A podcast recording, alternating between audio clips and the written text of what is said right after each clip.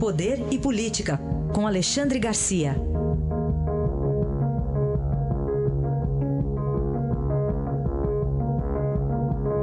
Alexandre, bom dia. Bom dia, Raíssa. Bom dia, Carolina. Bom dia.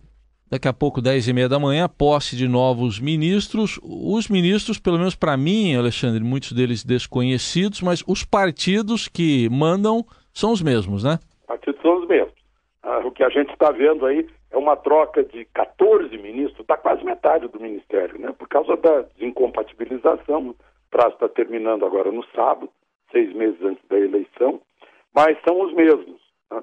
O... E aí o que a gente tem é um, um sistema híbrido de governo, porque é presidencial, segundo diz a Constituição, mas é parlamentar, porque todo mundo vem do Congresso, representa partido político uh, e está comandando o ministério.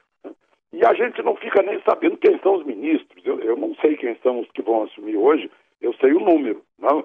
mas uh, são nomes que fogem da, da cabeça da gente. Havia tempo em que o ministério era menor, tinha 15, 16 ministros, e nós, jornalistas em Brasília, sabíamos o nome de cada um, né? inclusive porque o, o, o, peso deles era muito maior. Era um nome de peso, era uma figura uh, que se destacava ou na política, ou no meio empresarial, ou nas artes, ou na cultura, ou em, em prestação de serviços, líderes uh, empresariais. Né? Eram figuras. Agora não, agora pega lá um deputado que vai representar o partido para administrar o Ministério da Saúde, o Ministério dos Transportes, seja lá o que for, né?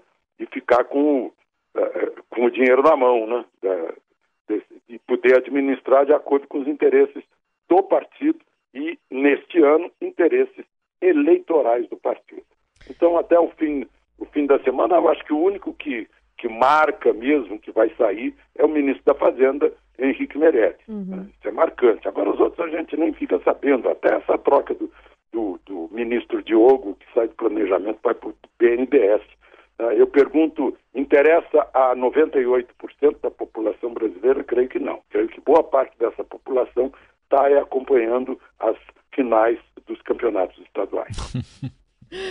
Ô Alexandre, é, segundo alguns assessores da, da presidência, a Operação Escala já teria feito um baita estrago, não tem volta, que pode prejudicar as articulações do presidente Michel Temer para disputar um novo mandato.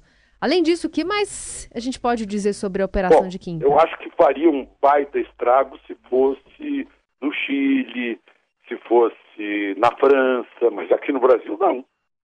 Aqui no Brasil não. Que estrago vai fazer? Se nós temos um candidato que lidera a pesquisa e que é condenado. Imagina um que é só suspeito né?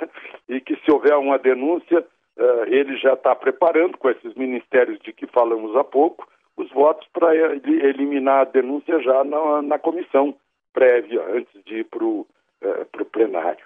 Então, eu, eu acho que é só uma queixa para dizer que há fins eleitorais atrás disso. No Brasil não pega, a gente está vendo aí, o Lula é condenado e está liderando pesquisa, portanto, não vai, acho que não vai afetar o Temer né? Vamos ver as próximas pesquisas aí, como, é, como ele aparece. Tá? É uma desculpa que está se dando. Né? O fato é que ah, as pessoas presas são pessoas muito próximas ao presidente, tradicionalmente muito próximas. A atuação ah, de Michel Temer, a gente sabe desde muito tempo que tem um, uma atenção especial para a região portuária de São Paulo. Né? Ah, e agora a Polícia Federal e o Ministério Público estão investigando coisas lá do passado. Né? Eu lembrei do filme Passado Me Condena. Né? Mas, enfim, ele está. Acho que ele está blindado lá. Quem não se blindava perdeu o mandato. O, o Fernando Collor se mantinha de costas para o Congresso, a, a presidente Dilma não tinha boas relações sequer com o PT dentro do Congresso, né? E eu lembro que o Jânio Quadros me disse lá em Guarujá, na casa dele. Eu dei as costas para o Congresso quando eu não tinha mais condições de governar.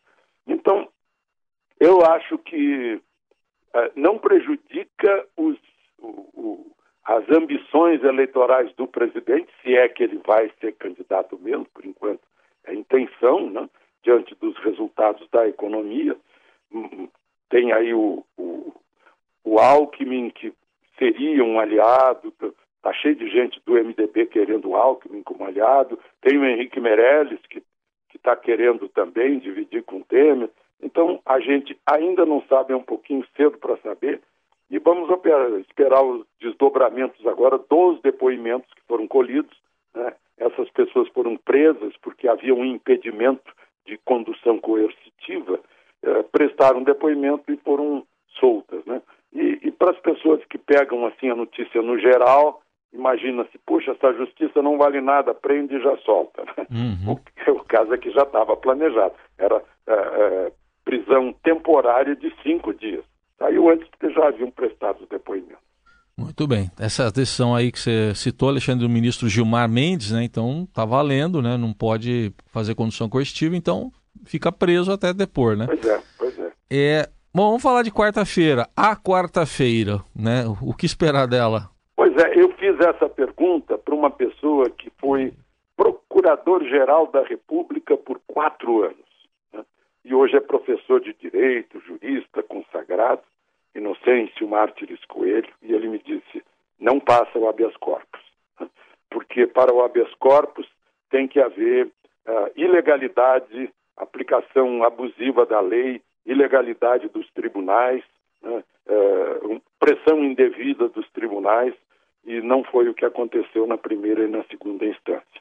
Então, a opinião dele, inclusive, dizendo que, olha, uh, vai ter até o voto da Rosa Weber contra o, habeas corpus. Eu, eu disse, não sei se outros votos não mudarão.